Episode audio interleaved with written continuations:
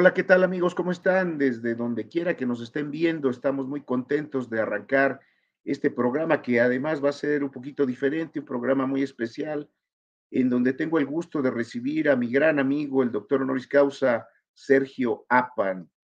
Si, si a usted le gusta la música, si le gusta la ópera, no se vaya, no se mueva, porque vamos a, vamos a platicar con él, realmente un personaje que ha engalanado los eventos de la Cumbre Mundial del Conocimiento, pero sobre todo con ese dinamismo, con esa alegría y, muy práctico él.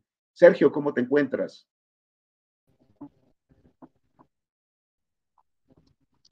Mi querido amigo, mi querido doctor Omar Cántara, qué gusto, qué placer, qué privilegio poder contar con usted. Gracias por la invitación. ¿Cómo me encuentro? Feliz, bien y de buenas en este hermoso Eso está muy bien. sábado. Muchísimas gracias. Eso está muy bien. Fíjate que ahorita justo estaba yo teniendo una clase de neuropsicoingeniería y el maestro estaba diciendo que lo más importante es estar bien con los demás y sentirse bien uno, que a final de cuentas el objetivo es ese. Y les platicaba aquí a la audiencia que esa es una característica tuya, que donde quiera que te presentas, eh, nos hace sentir, nos trasladas por, por el tiempo, por la historia, por, pues sobre todo por la música. Eh, platícanos un poquito más cómo surge desde niño, si te llamaba la atención cantar, si tienes algún personaje de referencia, cómo es esto y por ahí tu luz te está traicionando, parece que nos está abrillantando. Sí. Este, bueno, ¿Cómo empieza el sueño de Sergio Apan? Fue algo muy padre porque yo crecí en el seno de una familia, pues bien, tranquila, próspera, pero sobre todo con una cultura hermosa, exquisita y general extraordinaria. Mi abuelo Arturo Baltasar Apan García, mi abuela eh, María, de, María Victoria de Los Ángeles y de Jesús Paredes González, era largo el, el, el, Todas las María Victoria tienen esa característica. Sí. Entonces, ellos, ellos me inculcaron tres cosas primordiales. Uno, obviamente los estudios, el, la buena educación, el buen sentir. De hecho, yo cuando platico con la gente me dicen, ¿por qué, me, ¿por qué no me dices de tú? Porque siempre hablo de usted, ¿no? Sí es una forma de, educación que tuve ya de ellos, de esos principios. Dos, la cuestión gastronómica y tres, la música. La música la heredé directamente de dos personas, que fue mi abuelo y mi señor padre. Mi abuelo, un gran, gran conocedor de la música culta. Eh, había ocasiones que llegaba Pepe Jara o llegaban personalidades a la casa pues a tomar ahí este cafecito o algún chocolatito o alguna circunstancia ahí muy exquisita con, con mi abuela. Muy bien, y, entonces, ¿a los cuántos años empiezas a cantar? Yo empiezo a los ocho años, empecé de monaguillo, ahí en donde yo vivía, en la unidad Candelaria de los Patos, y empecé de monaguillo, después me metieron a, un coro en esa misma zona y después tuve la experiencia muy padre de estar seis meses como niño cantor en, el, en la Basílica de Guadalupe. Ah, mira qué interesante, pues desde niño entonces viene ya esta, pues esta práctica, ¿no? Fíjate que me ha llamado muchísimo la atención que de todas las personas que se han presentado en la cumbre, yo a ti te veo como muy fresco, o sea, llegas y dices, a ver, la bocina y, vamos a cantar y ya se acomoda, ¿no? Y, hay otros artistas, tenores, que me han dicho, no, es que yo tengo que hacer algunos ejercicios de calentamiento. Este, ¿Por qué es esta condición o, cuál es la realidad de este tema? Bueno, la,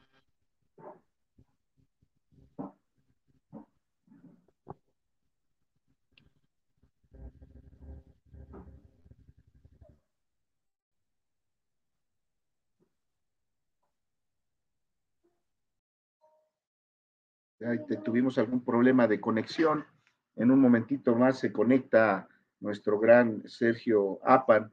Pero bueno, comentarles que él, pues realmente tiene una calidad extraordinaria, hace un dueto con una soprano eh, muy interesante también, y, pues han, han enardecido al público, han enaltecido el, tema de la cultura en la Cumbre Mundial del Conocimiento y, pues bueno, las interpretaciones, ahí lo tenemos ya de nuevo.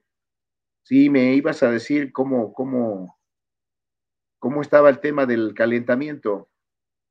Ah, bueno, lo que pasa es que, bueno, cada quien, o sea, cada quien eh, lleva una forma diferente de, de, disciplina.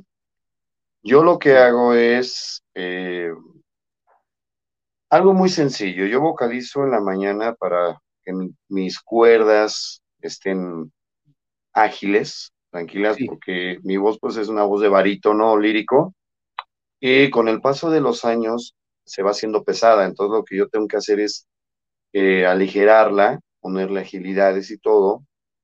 Y pues obviamente también a mí me, gusta cantar suave, ¿no? hacer matices, muchas cosas, ¿no? Porque mucha gente tiene como que muy metida en la cabeza que la ópera debe de ser eh, gritada y, no, no debe de ser así. Entonces, yo lo que hago es, uno, desayuno bien, desayuno bien. Después, eh, trato de estar en un lugar tranquilo, a donde yo pueda hacer mis ejercicios y ya después vámonos, ¿no? Por decir, cuando llego con ustedes, a mí me encanta cantar, me fascina, me encanta, ¿no? Y más si pues es para amigos y todo, pues adelante. Lo que hago es, ya estoy calientito, me tomo mi café, mi querido doctor. Sí, sí, sí. Y vamos, con todo. Porque hay un antes y un después de Sergio Apan en el COVID.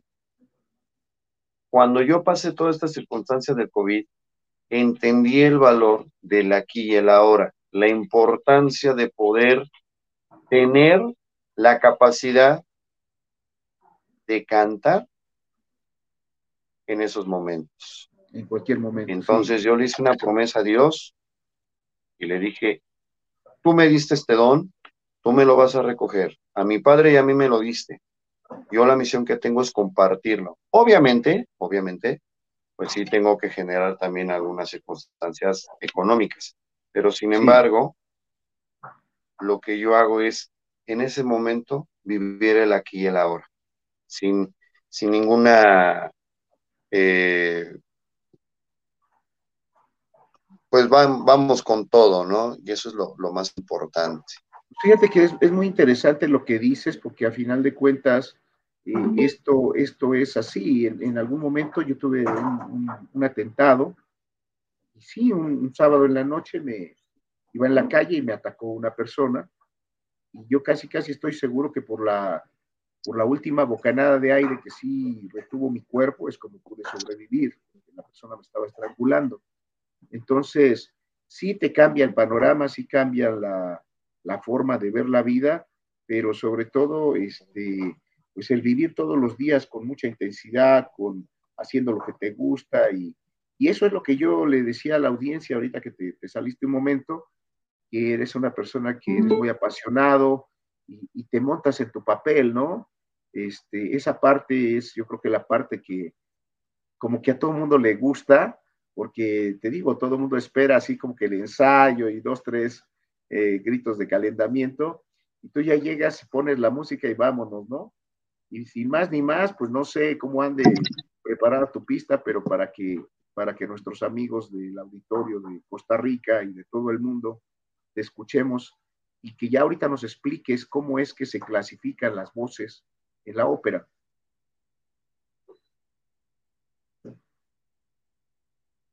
¿Me puedes volver a repetir tu pregunta, por favor?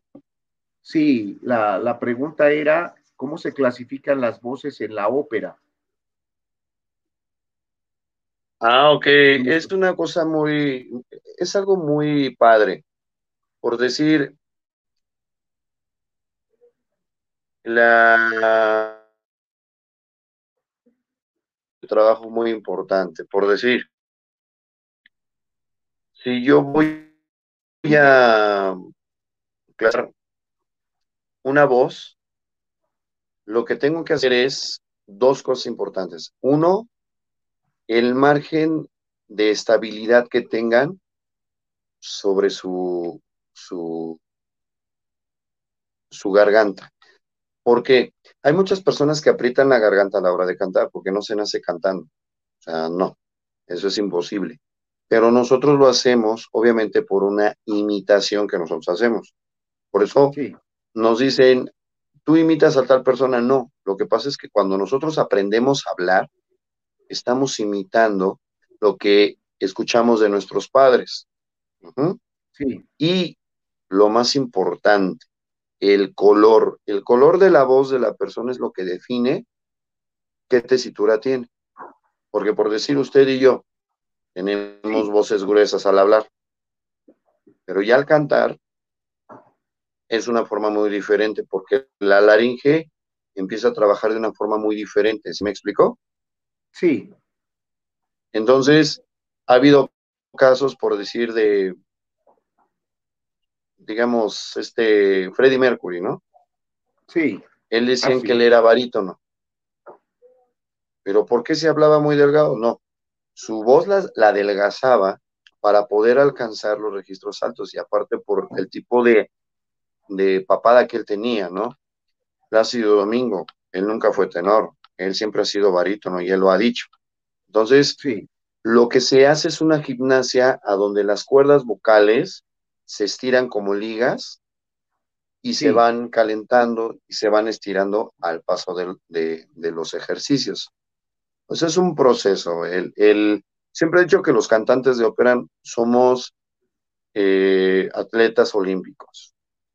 Tenemos que saber idiomas, tenemos que saber matemáticas, tenemos que saber historia, tenemos que saber eh, dramaturgia, debemos de ser grandes oradores, grandes actores, tener una condición física impresionante para poder cantar y que la orquesta no te, no te tape. Obviamente hay diferentes eh, estilos en la música eh, operística, desde el clasicismo, con Mozart, eh, Bellini Donizetti, Beethoven, que hizo Fidelio, ya pasando por el bel canto con Donizetti, Bellini, Rossini, llegando a la consagración del bel canto con, con Verdi, con Mercadante, que fue su maestro, o sea, este tipo de cosas. Aquí lo que aprendemos nosotros es la impostación. ¿Cómo vas a poder impostar tu voz para que el registro suene mejor con armónicos, con brillo, con timbre? Es toda una, una gama de ciencia. tan exquisitas que uno va aprendiendo. Pues muy bien, sin más, eh, no sé si tengas preparado algo por ahí. Ok. Necesito...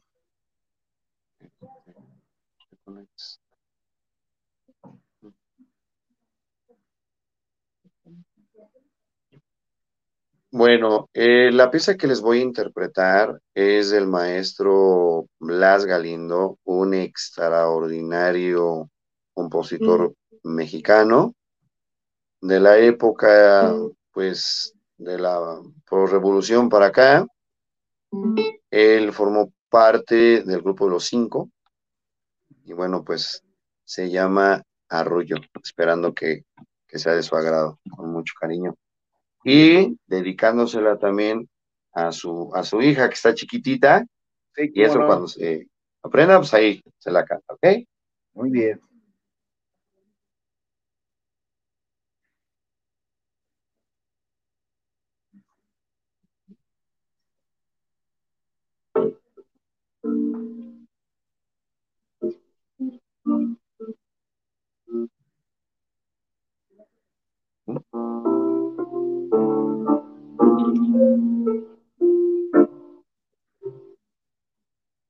Duérmete,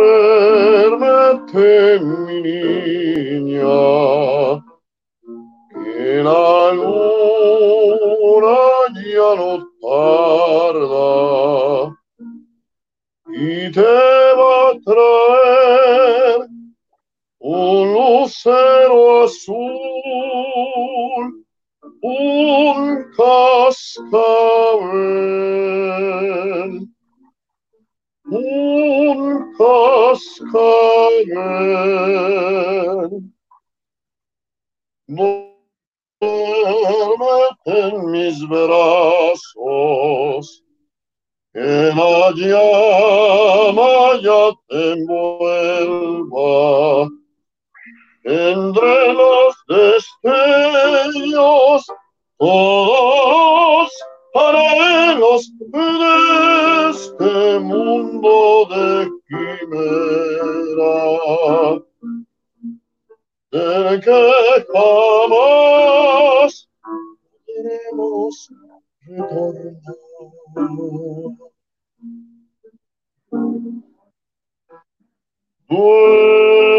Duérmete, mi niña, que la luna ya no tarda. Y te va a traer un lucero azul, un cascabel un cascabel. Duérmete en mis brazos, la aurora ya no tarda. Duérmete,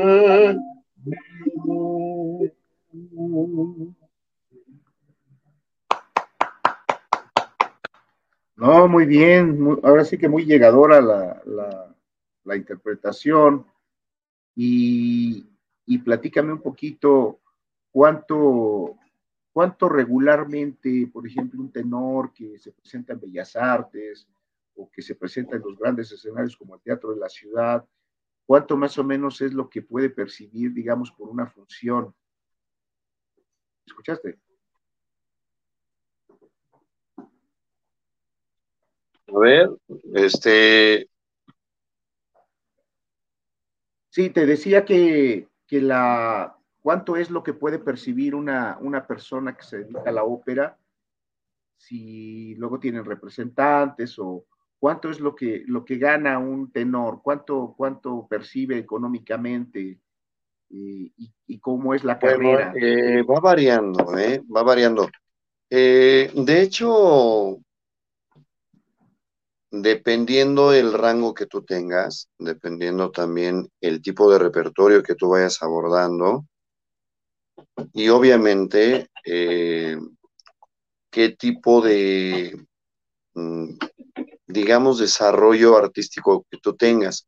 Porque, Sí, bueno, eh, aquí en Latinoamérica hay mucha cuestión de el desarrollo de las voces soprano y tenores, pero también existen los barítonos, los mezzosopranos, los bajos, los contratenores, ya adentrándonos a lo más profundo en la cuestión operística.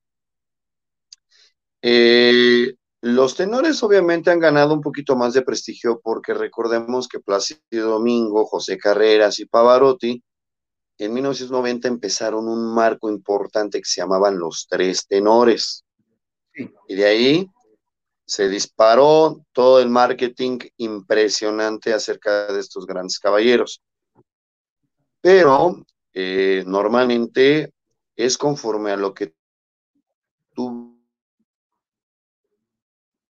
vas desde la música contemporánea o barroca y todo eso, bueno, pues ya tú vas viendo qué tipo de ingresos vas a tener, porque a veces los managers o los representantes eh, te piden qué tipo de repertorio estás manejando, por si yo manejo, pues, muy versátil, yo puedo cantar desde música polifónica.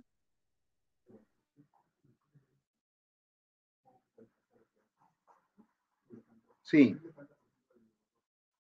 Sí, pues por ahí estamos teniendo algún problemita otra vez nuevamente, pero pues eh, ese repertorio que maneja Sergio es un repertorio importante, eh, lo hemos escuchado cantar La Traviata, lo hemos escuchado cantar Granada, diferentes, diferentes óperas y diferentes estilos. Un poco la, la idea de preguntarle esto era cómo enfocan su estrategia financiera, ¿no? Les decía a la audiencia que cómo enfocas tu estrategia, pues tu estrategia de, plan de vida o plan de trabajo, ¿no? Porque también si, si de por sí las actividades regulares o comunes son complicadas, ahora con la pandemia para un artista se volvió un poquito más difícil, ¿no?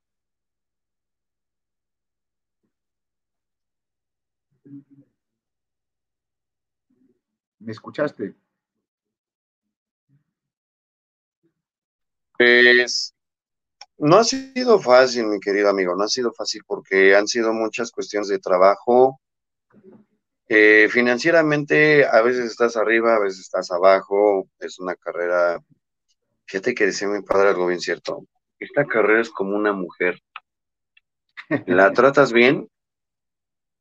es cierto, la tratas bien, acá también se vieron conmigo, te apoyan. Eh, la tratas bien, la cuidas, la cultivas, la mimas, todo está contigo. Pero el día en que tú le eres infiel, bye. Adiós. Y a mí me ha pasado, ¿eh? O sea, yo he tenido momentos muy tremendos de, cuestiones complicadas vocales por otras cuestiones ajenas a, esto. Y la voz se va. La voz se va y te abandona. Y con eso, ¿qué puedes hacer? Yo no conozco a alguien que sea cantante mudo. Claro, desde luego. ¿No? Sí, fíjate que tuvimos la grata oportunidad en, la cumbre de Madrid, en la Universidad Complutense, de encontrar una soprano, Stivali Martins, y pues nos hablaba de que tiene una vida muy sacrificada, muy, muy apegada a los ensayos. Ella cantó con Plácido Domingo y la queremos traer ahora para la Cumbre Mundial del Arte que estaremos haciendo por ahí de octubre, septiembre, octubre, y, me encantaría que cantara contigo, porque realmente tiene una voz privilegiada, eh, es una jovencita como de 29 años, es joven, pero muy preparada, habla como, como 10 idiomas. Este, carrera, pues no complicada, lo que pasa es que nosotros los seres humanos nos complicamos todo, querido amigo, todo, todo, todo, todo, todo. O sea, eh, te preguntan, ¿cómo estás? Buenos días. Híjole, ahí pasándola. O vente a mi pobre casa, o cosas así. Y la verdad, pues no, no debe de ser así. Claro. ¿No? Pues Entonces, bien, pues. cuando tú estás estudiando, cuando tú estás, dice Javier Camarena, ¿no? Que, bueno, tuve la, el privilegio de conocerlo cuando estábamos en el Carlo Morelli. Decía, Memorias de Estudiambre. Sí. ¿Y por qué estudiambre? Pues sí, o sea, de alguna u otra forma todos hemos pasado esa circunstancia, ¿no? De ser estudiantes y pues pasarlas de Caín, ¿no? Sí, porque te, yo cuando estuve en Roma, pues yo me sostuve de tres cosas de la beca, que pues la verdad se les agradece mucho, pero no alcanzaba, de trabajar como mesero. Sí. Y formé un grupo con otros amigos, un, este, un amigo eh, venezolano, sí. este Arturo Villagrán, y mis dos colegas, Javier y, Luis, que fuimos los que formamos un cuarteto y cantábamos música latinoamericana. Y de ahí nos sosteníamos. Yo andaba con la charola repartiendo tragos, repartiendo la comida, los platillos que, hacían en este lugar, cantando. Entonces, a mí, y siempre lo he dicho, la canción que más me ha dado de comer ha sido solamente una vez. Por la historia, por todo lo que les digo, el chisme, el chisme, el chisme, que todo el mundo quiere saber, ¿no? Porque Agustín Lara se la dedicó a José Mujica y todo este tipo de cosas, ¿no? Pero al final del día son cosas que te van ayudando, ¿no? Y obviamente esta carrera sí da, sí da. Ahorita lo que estamos redireccionando, pues después de lo que pasó en la pandemia, querido amigo, pues los ahorros se fueron. Muchos amigos quebraron en sus negocios, volvieron a la cantada. Yo, gracias a Dios, tuve la fortuna de, de no, de seguir cantando.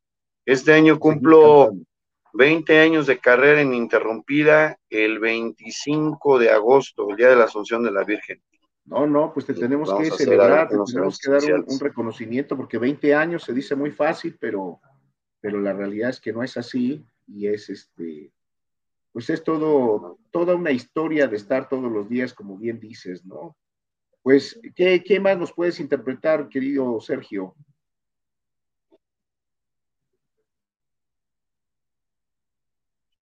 Te escuchamos.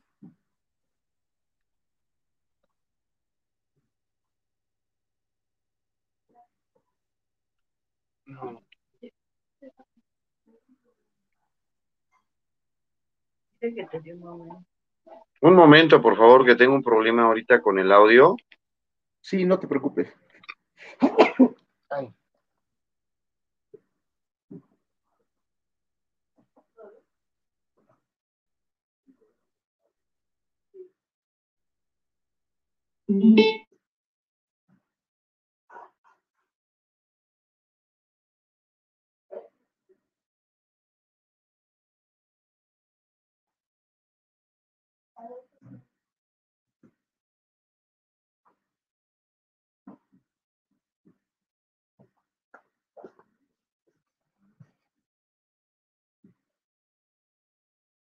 Una disculpa. Eh, cuando hay programas en vivo, pues sí, pasan este tipo de detalles.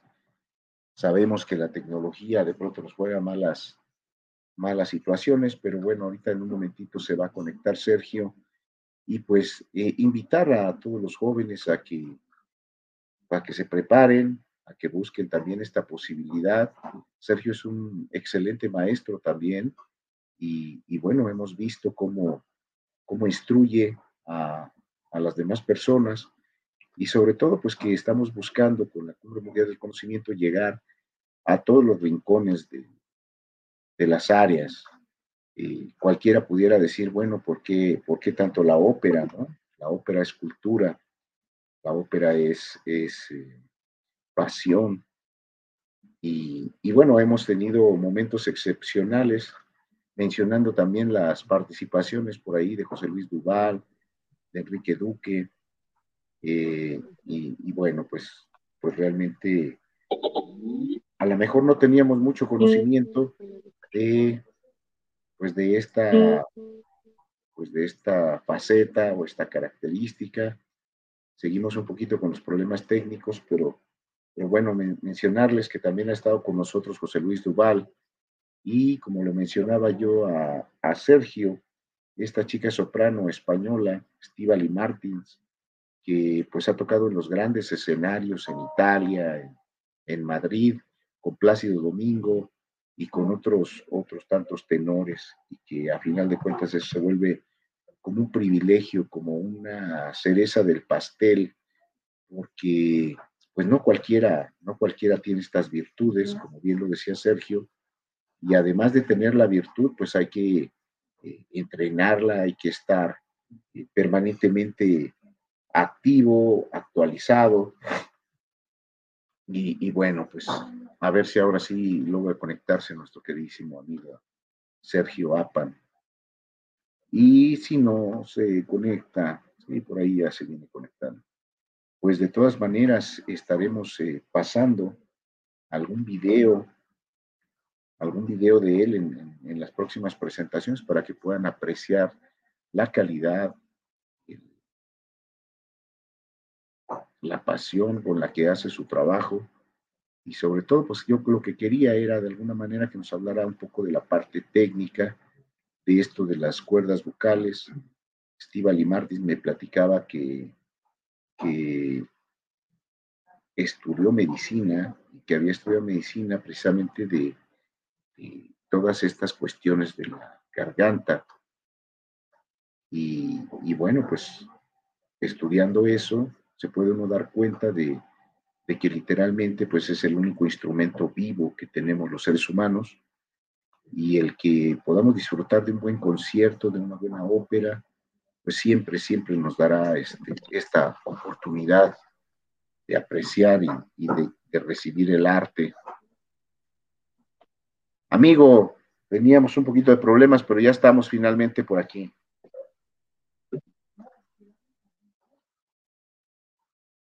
¿No?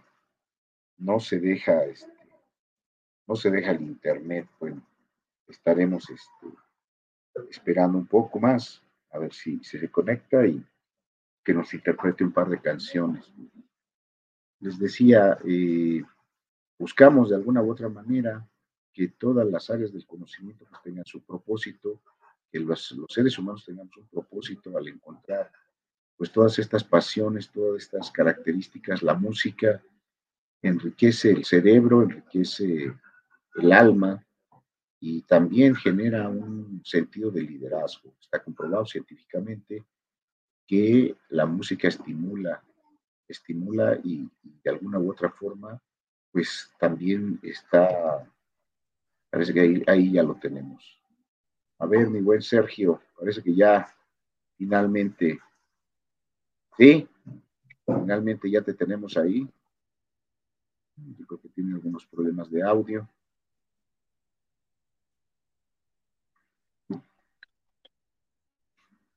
Lo que nunca, mi querido doctor, tengo problemas de audio, pero bueno, ahí voy. No te preocupes. Voy a poner más el, oído. Sí, te decía que, que nos interpretaras algunas canciones, si quieres de corrido, para que no nos pase esta cuestión del audio. Si me escuchas. A ver, ¿canciones de qué? Sí, que si nos puedes interpretar de tu repertorio algunas canciones, digamos, de forma continua. Ah, ok. Eh, perfecto, claro que sí, doctor. Este, bueno, quiero ofrecerles una disculpa de antemano. Eh, estoy teniendo problemas en la cuestión de eh, la señal por las fibras ópticas de la empresa donde se está tomando el internet, pero aquí estamos, ¿vale? Y bueno, también este, agradecer enormemente a doctor Alcántara, por la paciencia. Y bueno, pues invitarlos para que nos acompañen el día 5 de julio a las 5 de la tarde en la biblioteca Vasconcelos, que está ahí por eh, eh, Buena Vista. Vamos a hacer una gala operística y de música mexicana con el Ensamble México. Y bueno, vamos a, a estar partiendo plaza ahí porque vamos a hacer cosas de, de Carmen, del Barbero de Sevilla y todo esto. ¿Vale? Muy bien. bueno, vamos a, vamos a ver. Vamos a cantarles algo bonito. Eh, vamos a cantarles Ti voglio tanto bene, te quiero tanto, tanto. Esta canción la, la cantaba mi padre hace mucho tiempo. Y pues bueno, vamos a interpretarla para, para ustedes.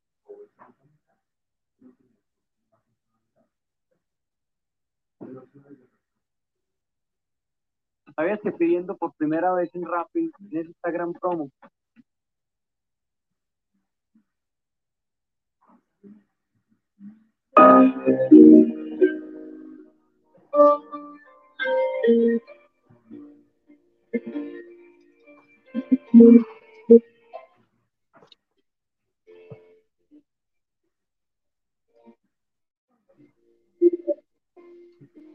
Müşterak yanar dökün onu selamita Siyakların yok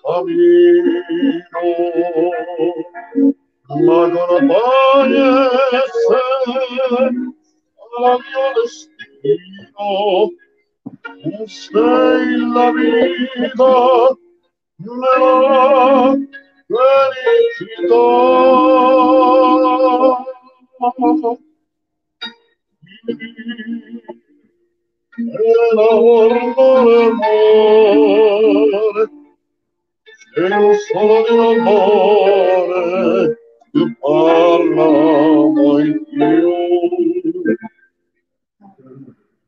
Sì,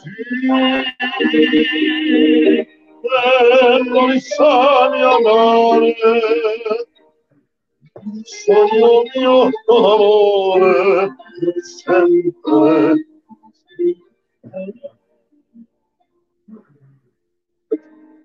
Ora, ti voglio tanto bene, nel solo cara di te. Oh, tu sei grande amore, la vita del mio cuore,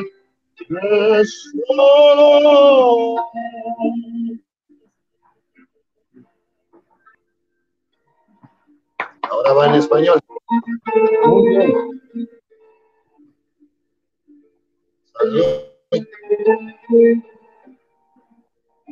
Con una dedicatoria muy especial. Para la doctora Perla Nayuri Rojas Peláez. Todo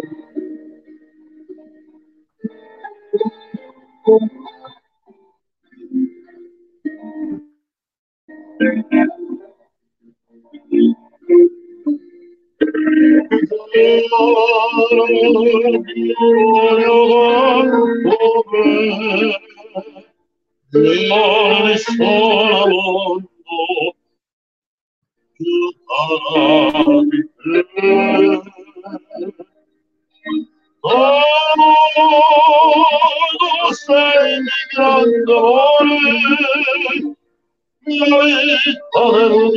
amore, la è solo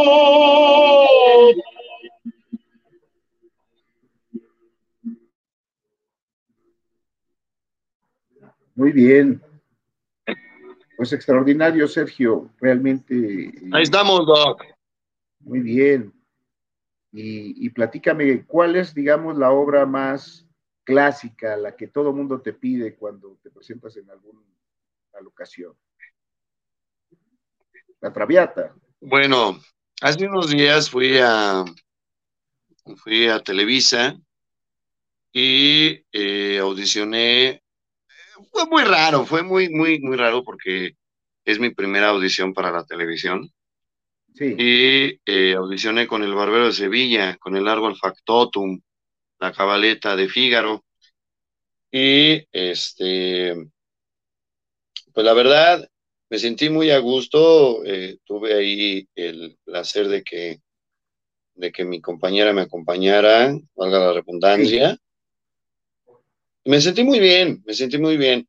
Me piden de todo, me, me- me han pedido hasta la dona móvil y digo, bueno, pues vamos a cantarla, ¿no? Porque, pues obviamente eh, son, son peticiones de cómo negarse, ¿no? Sin Claro. embargo, esta cabaleta a mí me ha traído muchísimas cosas formidables, pero hay una área en especial que es el Nemico de la Patria de la ópera Andrea Chenier de Humberto Giordano. Humberto Giordano es el abuelito de Felipa Giordano, mucha gente no lo sabe, lo desconoce, Sí. pero este gran compositor de ópera del verismo, ya a finales del verismo, eh, pues compuso esta, esta ópera y de la misma se desprende una aria que se llama Enemigo de la Patria. Esa también me ha dado muchas satisfacciones por el significado que tiene, ¿no? Que al final del día este Carlos Gerald es enemigo de los cortesanos y de ser Sí. un sirviente se vuelve una persona muy poderosa para la Revolución Francesa, pero al final el mensaje es yo no quiero ser un tirano, yo lo que quiero es que toda la gente se una en un abrazo y en un beso de amor. ¿Por qué? Porque la vida es tan bella que el arma más poderosa es el amor. Es el amor, claro. Pues muy bien, pues te escuchamos, eh, mi querido Sergio. Bueno, pues voy a interpretarles El enemigo de la patria para ustedes. Y eh, después, eh, si tú me lo permites, querido amigo, interpretaré un bello vals. Claro. Dedicado, a una persona muy, muy especial, muy querida. Pero antes que todo, salud. Salud. Muy bien. Adelante.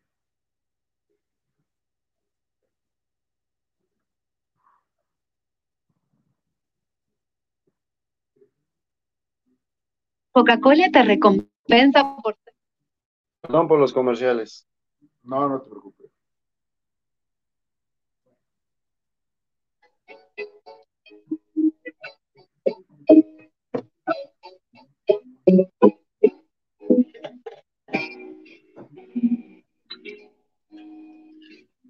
nemico della patria.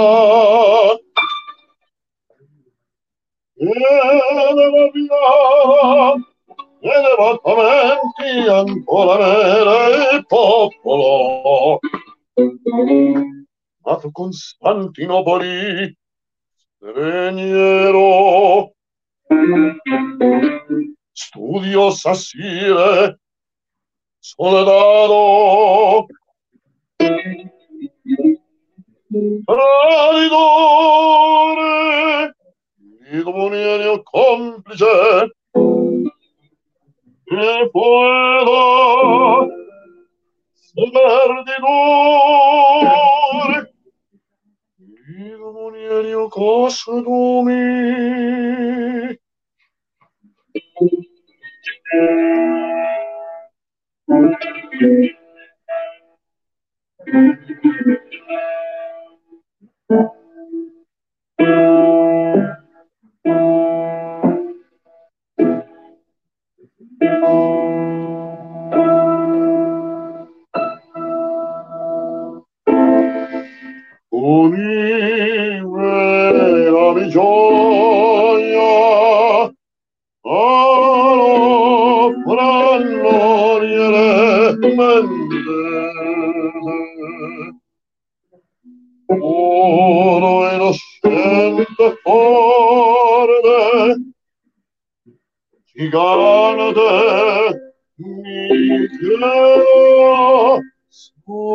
sempre un servo.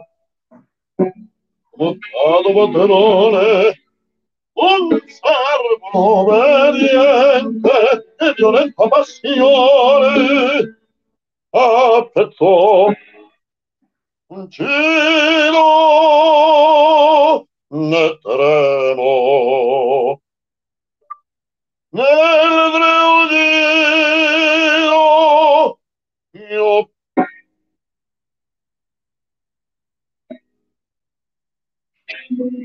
io piango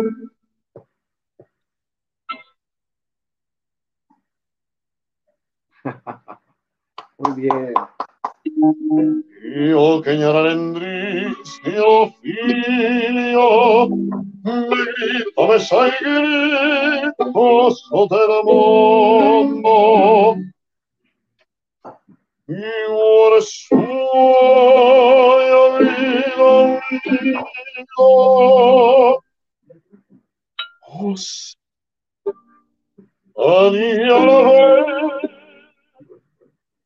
el soñado destino.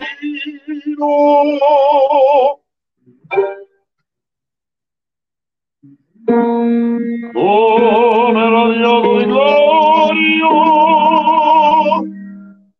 mio cammino. la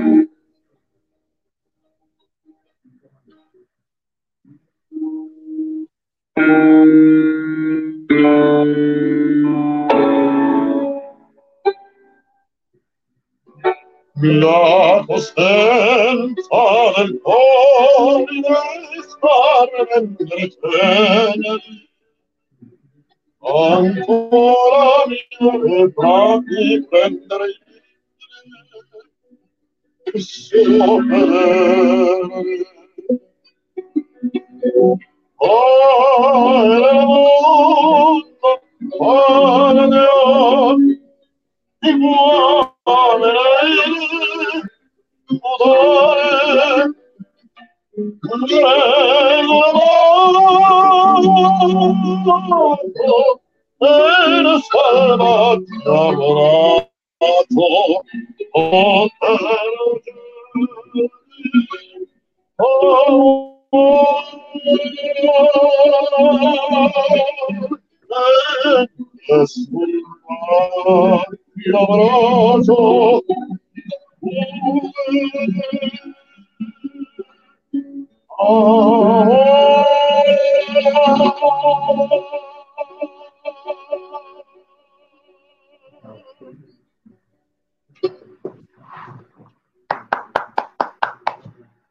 Muy bien, mi querido Sergio, me acaban de avisar de la producción que ya se nos ha acabado el tiempo, pero bueno, espero tener la oportunidad de que nos acompañes en los siguientes eventos de la cumbre.